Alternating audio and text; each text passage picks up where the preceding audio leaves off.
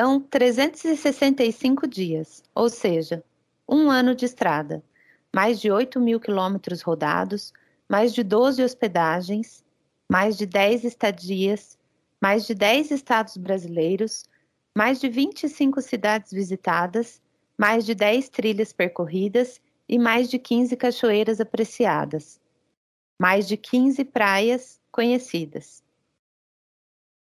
Esse é um pequeno resumo do nosso um ano de estrada vivendo como nômades.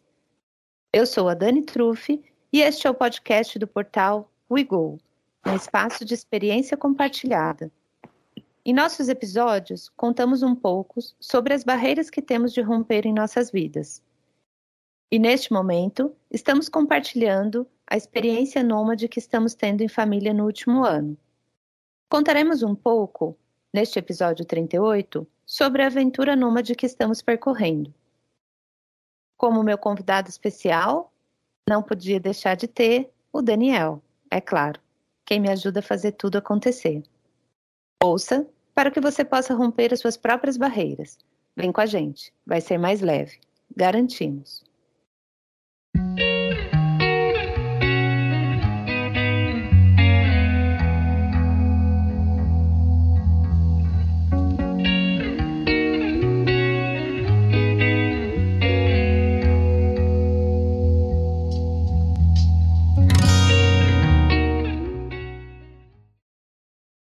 Daniel, então, é, eu acho que hoje a ideia seria que nós conseguíssemos falar aqui de forma livre, né, um pouco do que aconteceu nesse último ano, né? Foi um ano de, de estrada percorrida aí e acho que a gente tem muita coisa para contar, né? Então eu estava fazendo um, uma pequena um pequeno recapitulando desde tudo, tudo que a gente viveu, né? E eu voltei lá na, na venda das coisas, né? Eu acho que tudo começa quando a gente sai da Ilha Bela, vai para São Sebastião e a gente começa a vender as coisas lá na vendinha em São Sebá, né? É. é. Eu acho que ali começou a se concretizar a ideia da viagem, né? A ideia da viagem ela já sempre teve, né? Mas a gente não sabia muito por onde começar, né? Eu acho que ali foi que a gente descobriu da mudança da ilha para São Sebastião que a gente precisava é, primeiro resolver as coisas fixas, né? Que era a casa que a gente tinha, as coisas que a gente tinha, se a gente ia é, viajar com os animais, não ia, que tipo de, de carro que a gente ia utilizar, que meio de transporte, como que a gente ia carregar as malas, tudo isso começou ali, né, naquele momento onde a gente começou a, a entre aspas, se desfazer das coisas, né, é, para poder se tornar mais leve, para poder realmente decolar, né. E a gente fica até né, um pouco perdido em entender o que, que as pessoas realmente querem saber né, da, de qual parte da viagem realmente, né? Às vezes a gente se pega falando de algumas coisas que pendem mais para o lado da emoção, mas existem as coisas práticas da viagem, né? As coisas do elas precisam acontecer para que a viagem ocorra de fato, né? Até um fato curioso que a gente né, lembrou esses dias aí conversando é que é, um dia antes de sair, né, a gente estava com as coisas no carro, tinha aquela ideia de que ia colocar as coisas em cima do carro, estava com as fitas para amarrar, mas aí a gente se deu conta que esses bagageiros de carro aí que tem só o ferro e suporte em cima, não tem como colocar a mala em cima, né? Ali não tem como amarrar, né? Ele precisa de uma base para poder colocar as coisas em cima e poder amarrar. Então, assim, um dia antes a gente estava, eu e o Vinícius estávamos atrás de uma marcenaria para cortar uma madeira do tamanho correto que a gente pudesse colocar no teto do carro e conseguir fazer as amarrações, né? Então, assim, é, as coisas vão acontecendo no momento que elas precisa acontecer, né? A gente não tinha nem pensado em como ficaria isso, e eu lembro perfeitamente até hoje a gente colocou tudo em cima do carro, amarrou, colocou as fitas, colocou tudo e, e a gente saiu, era quase uma hora da manhã, eu e o Vinícius para a estrada para dar uma testada, para ver se as coisas iam aguentar ficar em cima, né? E a gente ouviu um barulho muito grande do vento, fazia um barulho ensurdecedor dentro do carro. E a gente falava, meu, mas o que, que será que é? O Vinícius punha a cabeça para fora, olhava, falava, meu, esse barulho, com esse barulho não dá para viajar, meu, porque, meu, barulho é ensurdecedor. Aí a gente descobriu que o vento entrava por baixo da, da madeira e ele causava esse barulho. Então a gente teve que tampar ali com. A gente acabou improvisando e acabou virando a melhor coisa para fazer isso, que eram. A gente fez alguns rolos com aqueles tapetes é, higiênicos. É, tapetes higiênicos de, de para animais, assim, né? É, a gente enrolava tipo uma fralda, assim, e colocava coloca até hoje, porque senão o vento passa por baixo e faz aquele barulho. Então, assim, são várias coisas que, que a gente foi passando e foi acontecendo que é, a gente vai lembrando da, das questões da viagem, né? É, sabe que eu lembro? Eu lembro que quando a gente estava fazendo a vendinha lá em, em Barê, a...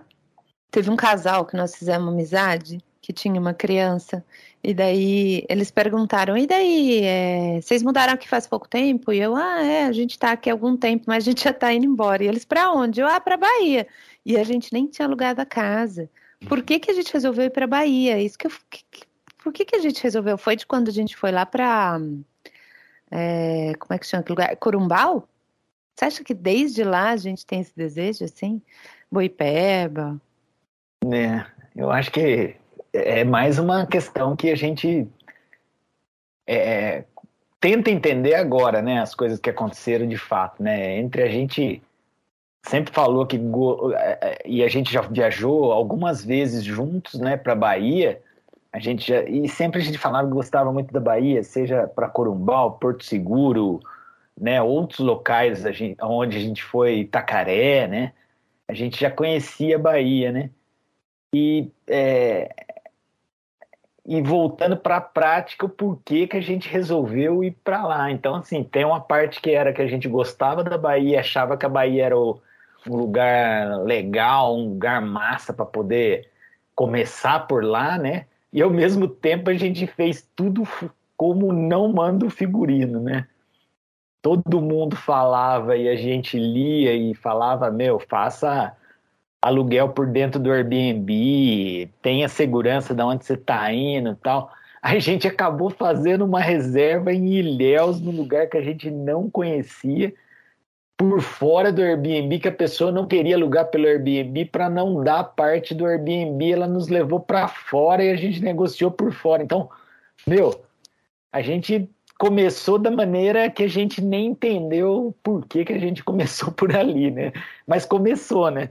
Acabou dando certo e depois até agora a gente fica falando, putz, mas a gente meu, correu sérios riscos de se deparar com uma casa que não era ok e a gente ia reclamar para quem, né? Ou será que essa casa existia? Se a pessoa estava fazendo a coisa correta, sei lá. Então tem várias coisas que ao longo do tempo elas foram mudando e elas foram né, gerando um entendimento melhor de como funcionavam as coisas, mas eu acho que faz fez parte né, desse aprendizado que vem acontecendo. É, nossa, a gente deu muita sorte, porque além de tudo a casa não tinha nenhuma avaliação ainda, lembra? E era no meio do nada, né? Aquela olivência a gente não conhecia. Olivense, né? A gente não conhecia. Imagina se a gente tivesse feito a mesma coisa com a casa do Rio Grande do Norte. É. A gente ia ter perdido dinheiro. Então, tipo, eu acho que de tudo que aconteceu na viagem, né? Em alguns episódios eu conto dos percalços que a gente vive, mas de tudo que aconteceu, eu acho que nosso anjo da guarda, assim, de fato, sempre, sempre esteve presente. É, sempre é. teve de plantão. É, então, aí, né, eu acho que só para dar uma atualizada, a gente saiu do, do litoral norte de São Paulo, foi para Bahia, né? Fomos nessa casa de Olivência. A casa era super bacana, super legal. Ficamos nessa casa por dois meses e meio. Daí foi quando os meus pais vieram para. Vieram não, né? Eles foram para Bahia e depois nós fomos junto para Pernambuco, que foi muito legal, porque a gente teve a oportunidade de viajar com eles é, de, de, da Bahia até Pernambuco, né? E passamos por Alagoas e passamos por Sergipe, né? E acabou que a gente conheceu um pouco esses lugares também. E a ideia era depois a gente ir até Pernambuco e ficar por lá um mês. E em Pernambuco a gente passou o final do ano e a gente encontrou uma casa muito massa, né? A casa de Porto de Galinhas era iradíssima, né? É, a gente realmente Acho que é ali que a gente começou a entender, né, depois da, dessa, desse período de estadia na Bahia, né, a gente começou a entender a, a, a dinâmica da viagem, né, que é, é aproveitar o local que está, é, é, é, conhecer, é, mas sempre olhando para frente, porque tem uma parte que tem que ter uma de, dedicação a procurar um, um próximo lugar, né, a calcular a, a viagem, né? Então, assim, a gente entender, inclusive, que as distâncias por quilômetro, quando a gente fala de cidades fora do grande, dos grandes centros, eles não significam o mesmo tempo para percorrer. Então, às vezes você fala, ah, estou só 300 quilômetros do local. E às vezes você, você olha, dá mais de seis horas de viagem. Você fala, nossa, mas como é que eu vou demorar mais de seis horas para passar por 300 quilômetros. É, a gente passa por locais onde o, a velocidade é reduzida, onde as estradas não dá para desenvolver é, velocidade, tem muita dificuldade de atravessar cidades pelo meio da cidade. Então, assim, são questões que a gente foi aprendendo, né? A gente tinha uma, uma certa. É, um certo conhecimento de viajar pelo, pelo sudeste ali, por, por, por estradas que, né, você fala, ah, é, 100 quilômetros é uma hora mais ou menos, uma hora e vinte no máximo, você demora, né? E aqui a gente começou a ver que não, que não é a mesma coisa, então a gente teve que se dividir, e eu acho que nessa parte aí da, da, da viagem a gente começou a entender, né, sobre a dedicação, sobre planejamento futuro. Então, muito tempo de pesquisa também na, na, na, próxima estadia, então a gente sabia que se a gente deixasse muito final da estadia num local para decidir o outro, isso gera ansiedade, porque você começa a. Pô, aqui está alugado até dia tal e eu tenho que desocupar aqui de qualquer maneira, eu tenho que sair. Então, para onde que eu vou? Como que eu vou? Que dia que eu vou chegar lá? Quanto tempo eu vou ter para se deslocar? esse dia cai num dia de semana, cai no fim de semana, impacta no nosso trabalho, impacta na rotina com as crianças. Então tem uma série de coisas que a gente foi aprendendo a melhor maneira de, de trocar de acampamento, né? O lugar de, de ir trocando. Sim. É... Enfim, eu acho que é, Vale a gente frisar aí, a estrada é bem bacana ali, né, da Bahia até Pernambuco, foi tudo bem, até bem melhor do que o final ali de, do Espírito Santo para a Bahia, especialmente na Bahia, depois que chega na Bahia até Ilhéus ali, é muito buraco, né, nós alugamos dois carros e fomos em dois carros. Depois que nós saímos de Pernambuco, aí eu acho que começaram grandes aprendizagens. A sensação que eu tenho é que quando nós chegamos ali em Pernambuco, a gente ainda estava meio que não acreditando na nossa própria viagem, sabe? A sensação que eu tenho é que a gente estava ainda pensando que estávamos de férias, sabe? E, e que estávamos viajando, né? E no fundo não era bem isso. A gente, a ideia era continuar a viagem, a gente viu que dava para acontecer, né? E daí aconteceu o que o Daniel contou aí que não pode acontecer, né? A gente estava super no momento de final de ano, momento de empresa se reestruturando completamente pós-pandemia, num nível de estresse absurdo. E foi quando a gente resolveu escolher as duas próximas estadias, é, cheia ainda de preocupação e morrendo de medo, é, porque ficaríamos sozinhos de novo, né? Os meus pais iriam embora, enfim. E daí eu lembro que a decisão que nós tomamos foi: vamos escolher a casa mirando no lugar, porque a gente não queria até o Ceará de, de uma vez, queríamos, gostaríamos de passar na Paraíba e também no Rio Grande do Norte. Então, foi a oportunidade que a gente encontrou esse apartamento lá em João Pessoa e também uma casa é, em Touros, né, lá no Rio Grande do Norte. E eu também comento em alguns podcasts que a gente mudou um pouco nossa teoria depois disso, porque é, as coisas se complicaram bastante nessa fase da viagem no que se refere à estadia, né? A gente fantasiou um pouco o que dava para ficar em qualquer que fosse é, a hospedagem e que o lugar sendo bacana a gente ia dar conta, né? E não foi bem isso que aconteceu, né?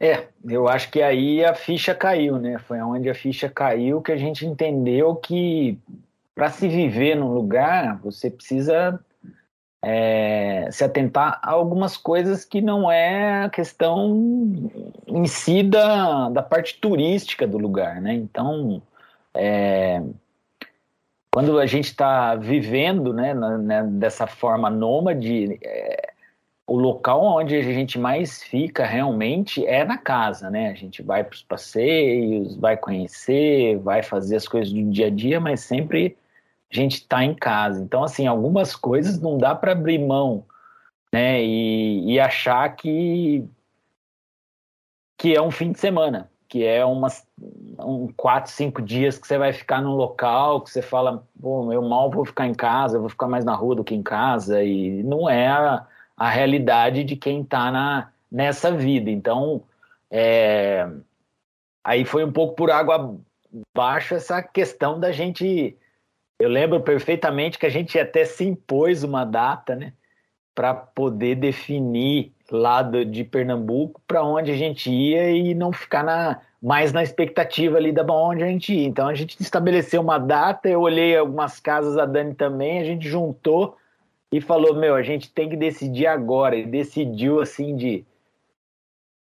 com uma pressão absurda em cima, sem. sem levar em conta várias coisas. E foram as duas casas, os dois locais onde realmente a gente não é, não deu certo, não foi legal e nós tivemos problemas. Então, é, a dica que fica é sempre, né? Quem está a passeio é uma coisa, né? Quatro, cinco dias, que nem eu falei. Agora, quem vai ficar um mês, pelo menos, num lugar, precisa ver atentamente esse lugar, essas condições. E as condições que a gente é, realmente é, precisa ter atenção são as questões de, de conforto da casa. Quando a gente fala de conforto da casa, são as coisas básicas realmente. É cama, banheiro, cozinha, né? São as coisas que você vai mais usa no dia a dia, assim, onde você vai precisar estar minimamente instalado. Então, são as coisas que, que vale, vale a pena parar, olhar, ler as avaliações, levar em conta o que está sendo falado ali, observar bastante as fotos, entrar uma vez, duas vezes, três vezes, pedir a opinião do outro para ver com os olhos da outra pessoa o que está enxergando naquilo e, e só ir no, num lugar que realmente a gente tenha certeza, né? E depois eu acho que as outras escolhas foram muito melhores, né? Depois desse aprendizado. É, acho que depois disso nós não caímos em novos, em novos, novas armadilhas, né? Eu acho que é importante a gente deixar claro, até, né, de tudo isso que a gente está conversando, a maioria das coisas tem episódios específicos sobre essas coisas, né? Que as pessoas podem voltar, podem ouvir, que a gente conta ali o detalhe. É, tem um episódio que conta o que aconteceu com a gente, que nós fomos até João Pessoa, depois a gente, de João Pessoa a gente voltou para o interior de Pernambuco, o que foi muito interessante, acabou que a gente conheceu aquela região que a gente não, um, nem ia passar e foi super bacana, numa casa super legal. Depois essa casa do Rio Grande do Norte não deu certo, mas nós ficamos ali 10 dias e o lugar era incrível, então acabamos conhecendo ali. Eu acho que a gente pode deixar de lição aí que é sim, o Airbnb funciona, precisa ficar atento quais são as regras da ferramenta para poder se virar bem. A gente se virou melhor da segunda vez, porque a gente já sabia mais ou menos as regras. É claro que você não pode ficar contando toda hora com isso, a gente se deu bem porque foi a primeira, segunda vez e tínhamos outras avaliações boas, mas é, precisa seguir as regras. Então, sim, o Airbnb funciona, vale a pena pagar a taxa lá, se você não tem muita certeza de onde está indo. A gente hoje em dia já tem até a malemolência de se a gente vai, sei lá, é, alugar alguma coisa que não está no Airbnb por algum motivo, né? A gente já sabe até como conversar com o anfitrião, entender um pouco, já sabe golpe de foto, né? O que que, que a gente já saca mais ou menos as coisas. Então, esse é um aprendizado e tanto que acho que ninguém da nossa família vai, vai cair nesse conto aí. Então, a gente consegue, hoje em dia, já sacar melhor as coisas, né? Uh, a nossa saída lá de, do Rio Grande do Norte foi meio toque de retirada, porque a casa realmente não tinha dado certo.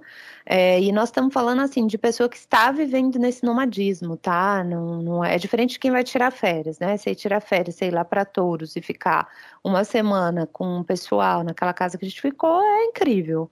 É que é isso, trabalhando, rotina do dia a dia, a cozinha tem que estar tá ok, não dá para ficar comendo fora. Então, são detalhes de quem está vivendo uma vida nômade. Nessa saída de lá, nós fomos para o Ceará, né? E a nossa estada no Ceará, ela tem grandes marcos, assim, eu, eu vejo até outro dia conversando com, com a Vale, e ela mesmo falou, nossa, eu sinto esse cheiro, o cheiro do hidratante. Eu lembro do Ceará e de tudo que aconteceu no Ceará, e de fato, aconteceu muita coisa, né? Foi fevereiro, foi a nossa chegada, a gente ficou em dois apartamentos no Ceará, apartamentos ótimos, em um condomínio maravilhoso. E acho que é importante a gente ressaltar que assim, a gente estava muito feliz por estar viajando, mas estavam acontecendo coisas tristes, né? Assim, a pandemia voltava a crescer, principalmente no Brasil, alcançávamos a segunda onda, super caótica a situação. Conhecemos uma fortaleza fantasma, né? Não tinha ninguém na, na, na cidade, estava realmente tudo fechado e nós ficamos ali no Ceará basicamente três meses realmente dentro do condomínio, né? Indo na praia da frente só. É, eu acho que você frisou bem, né? A gente estava num momento novo para a gente, né? No sentido do local e da viagem, da, da nova configuração aí de não ter uma casa fixa, mas é o momento que passávamos era muito triste realmente, né? Um momento de apreensão, um momento de medo, um momento muito, muito difícil em relação à empresa, né? No, nos desafios que a gente vinha passando em relação à empresa tivemos que manter a empresa fechada, problemas financeiros, problemas com a próprio medo da saúde do, do, do, dos colaboradores. Então, assim, foi, foi um turbilhão de, de acontecimentos que, que marcaram essa estadia na, lá no, em Fortaleza, né? É, então, essa parte aí é, a gente lembra bem, e eu acho que para todo mundo, né, teve a questão do, do, a questão Covid aí bem forte, né? E mas, de, por outro lado, né, o a Ceará, a Fortaleza, nos surpreendeu para melhor, né? Um lugar muito agradável, muito bem estruturado e, e nós nos sentimos seguros lá, né? No sentido de poder passar essa fase difícil estando lá. Sim, sim. É, é o que eu ia falar também. É, ali o lugar é lindo, né? Incrível, assim, as dunas, as praias, né? Não tem nem o que falar. É, eu também me senti super acolhida, mas de fato, né? Eu tive que voltar para São Paulo numa viagem de emergência, que a minha mãe ia passar por uma cirurgia, né? Então foi uma fase ali também que a gente teve que tomar algumas decisões. Nós tivemos Covid, e a gente conta isso, eu, eu conto isso em um episódio também. É, morreu uma das nossas gatinhas, né? Então também isso foi contado. É, as crianças começaram a ter outras aulas online, as crianças é, ficaram trancadas e depois fizeram amigos, né? Então, assim, muita coisa aconteceu por lá. É, por lá também a onda diminuiu, né? Depois desses três meses da segunda onda começou a diminuir, a gente começou a poder sair um pouquinho mais para fora. E um pouco antes da gente se despedir do Ceará, a gente tomou a vacina, né? Então isso tudo foi assim super, é, foram, foi bem intenso, né? A nossa estada ali no Ceará foi bem intenso de acontecimentos assim bastante marcantes, acho, né? E depois a gente saiu de lá e, e a gente até queria ir para o Maranhão ou para o Piauí, ou queria ir ficar algum tempo em, é, em Jericoacoara, né, no próprio Ceará, mas daí acabamos caindo numa casinha que estava reservada para gente ali. Fazia muito tempo que essa casa estava salva ali no nos meus favoritos do Airbnb e caímos lá em Lençóis, na Bahia de novo, na Chapada Diamantina, né?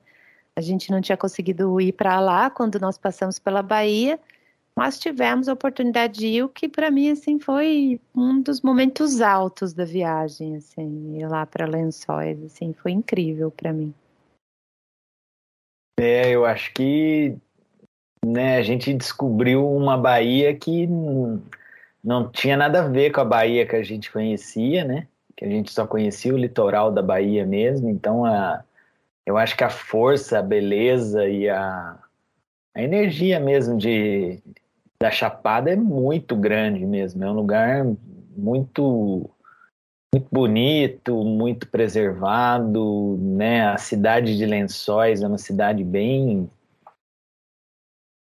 assim, bem diferente, né? Eu acho que realmente foi um momento muito marcante na viagem que todos assim, né? Eu acho que é, tem essa questão também, né, da, da, da, volta das pessoas a começarem a circular, né, e, e tudo isso, né, junto com as crianças também, todo mundo se sentiu bem lá, todo mundo se sentiu, acho que a gente precisava daquilo, foi uma conexão que a gente teve entre a família, com aquele lugar, com aquele momento, né, com as coisas que tinham naquele lugar que é, são coisas que eu acho que juntou a coisa que a gente precisava no momento que a gente necessitava daquilo. Então a gente teve, por exemplo, é, uma fartura de é, de ingredientes, por exemplo, de feira lá, que era uma coisa assim que todo mundo ficou,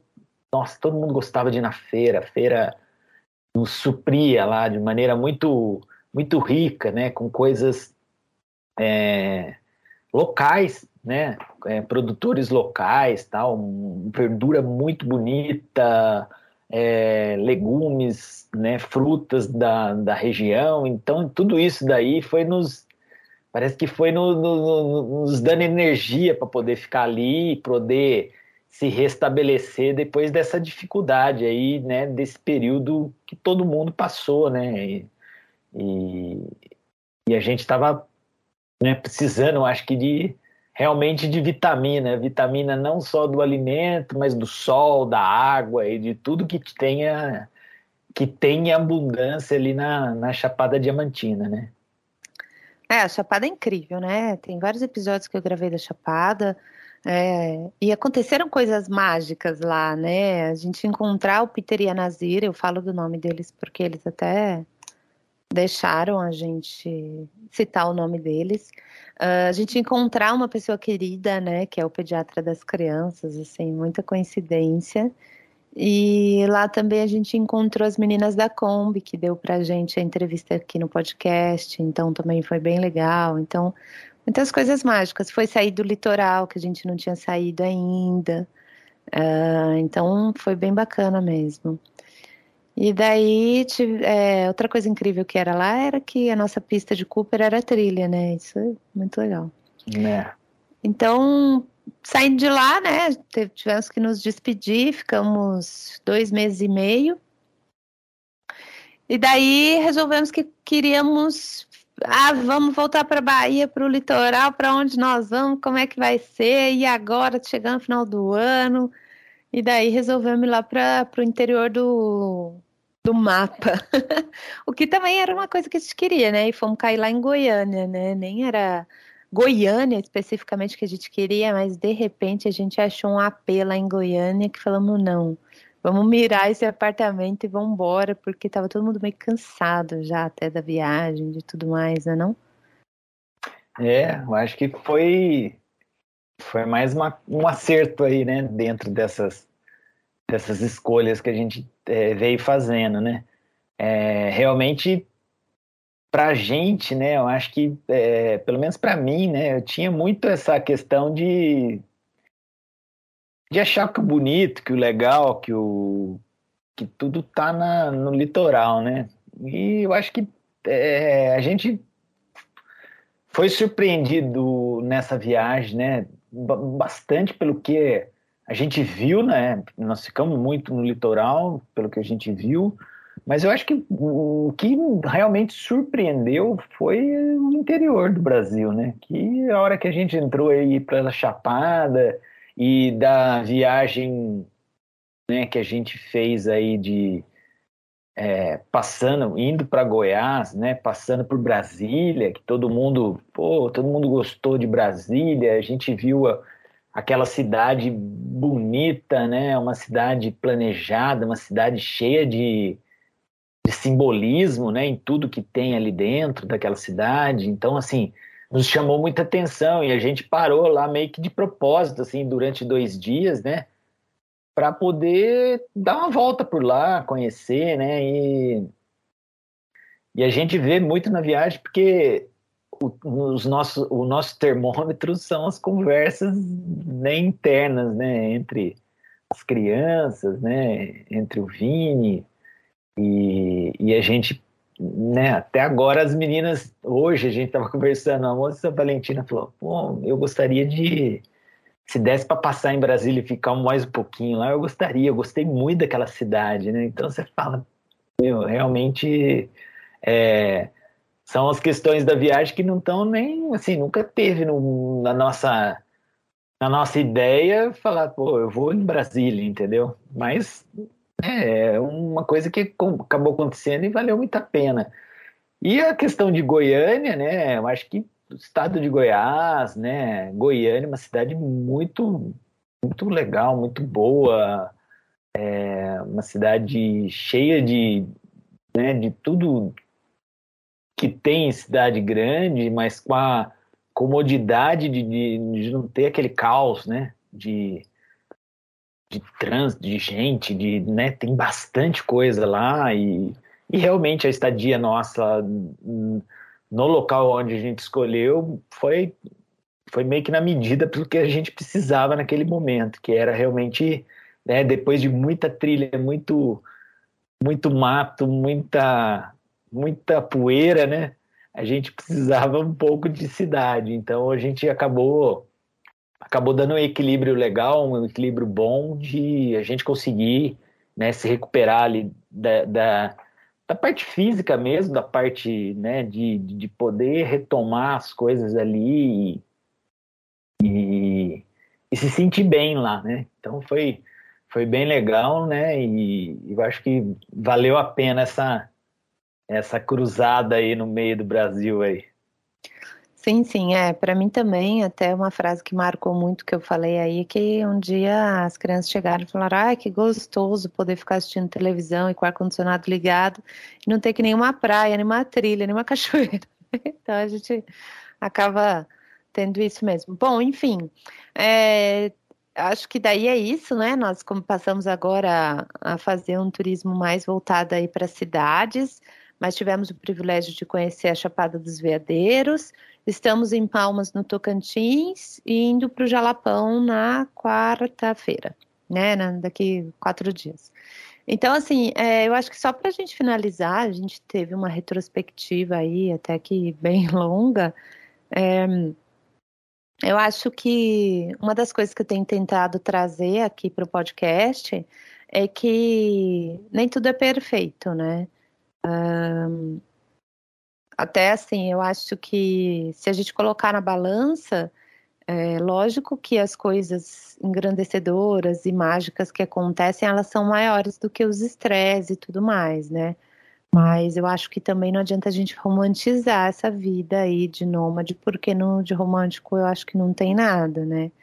É, a gente passa as mesmas durezas que, que, que, que, tem que passar, né? É treta entre a família inteira, é um monte, cada hora um quer desistir porque quer voltar para algum lugar, quer uma rotina, é, tem esses estresses do dia a dia. Para mim tem muito a sensação de nunca estar tá em casa, né? Então, de sempre você vai ter que sair daí. Então, parece que é uma ameaça constante. Apesar de agora eu já estar tá muito mais acostumada com essa sensação e já não, não ligar mais tanto, sabe? Tipo, ah, uma hora eu vou ter que sair. Então, eu já conheço os meus sentimentos, né, em relação a isso eu sei que eu vou ter que sair da casa, eu já não vou me apegando, apesar de eu me apegar em todas as casas que a gente passa. Mas é bem ruim, assim, para mim, essa sensação de que uma hora eu vou ter que sair. E, e é muito louco, porque você passa três dias arrumando, depois três dias desarrumando. Então, são, é uma semana de quatro que você passa na função de fazendo, né? E daí sei lá, três semanas, duas semanas e meia, você passa vivendo no lugar de fato. Então, isso é, é meio que é cansativo, né? Eu acho bem cansativo uh, essa parte. Eu acho que é, realmente assim a gente está no lugar e acaba cansando ter que conhecer coisas novas mesmo, não que a gente se obrigue, né? Até porque a gente não está turistando, mas você fica cansado, né? Em cada lugar que você chega, você tem que descobrir aonde vende as coisas, o que tem que comprar e tudo mais, né? Então, acho que a ideia não é romantizar, né? A vida aí de, de nômade não é uma vida muito simples, não. É meio perrengosa, né?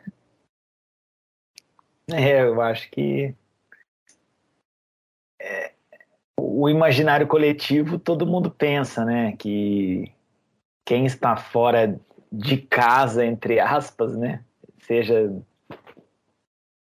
dessa casa fixa, né, que, que, que se prega, tá passeando, né? Então, assim, e não é realmente.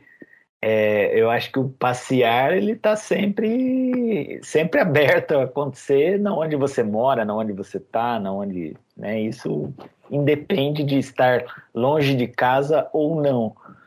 Mas realmente, né? É, que a Dani falou aí é, é, é a grande realidade, né? A gente a gente se cansa porque a gente gasta muito mais energia para poder fazer as coisas simples do dia a dia, né? A gente comprar um pão quando você chega no lugar, você precisa se informar, perguntar, olhar no mapa, você precisa fazer uma série de coisas aí que você não faria estando na é, indo até a esquina de casa que você já mora há tanto tempo. Então, assim, tudo isso desde a mínima coisa até né, uma coisa específica que você, que você precisa, uma coisa né, que, que todo mundo precisa, que é um médico, é um dentista, é uma, né, alguma coisa mais específico que a gente precisa no dia a dia. Então, são as coisas de, de quem é nômade aí passa por isso, mas é, colocando na balança vale para mim vale muito a pena a experiência, a, a vivência e né, eu sou muito grato aí a Dani, que é a minha companheira aí de minha companheira ideal de viagem, né? Que é a pessoa que está sempre animada, sempre com força, sempre puxando para frente e a gente vai se apoiando aí nessa nessa batalha que é a vida, né? Não só de quem de quem está nômade, né? mas de a batalha do dia a dia da vida, que é a gente criar filhos, sobreviver, ter ter a sanidade mental, né, para poder hum, estar sempre em pé. Então, gostaria de aproveitar esse espaço aqui e agradecer a Dani de ser essa essa pessoa aí que ela é tão especial. ah lá, até elogios. É, eu acho que é isso. Eu acho que também no episódio passado eu conto um pouco sobre a vida não perfeita de nômade, né? E é, acho que aconteceram coisas incríveis mesmo, né? A empresa, a gente passou a administrar a empresa de forma mais remota, apesar de você ter que ter ido lá algumas vezes, né? Passamos. E nasceu esse empreendedorismo digital, né? Que é o podcast, né? Que é realmente a realização de um sonho aí, é um formato de empreender é, remotamente mesmo, né? Então, eu também sou muito agradecida e muito satisfeita com, com o que a gente trilhou até aqui. E eu acho que se, se alguém tiver mais algum tipo de dúvida, pode deixar as perguntas lá no Instagram, que a gente pode até gravar um outro episódio respondendo. Aproveito para agradecer, aproveito para dizer que logo a gente, a gente volta aí contando os próximos passos, agradecer o Daniel pela participação especial. E acho que é isso. Obrigada por nos ouvir. Um abraço. Até mais.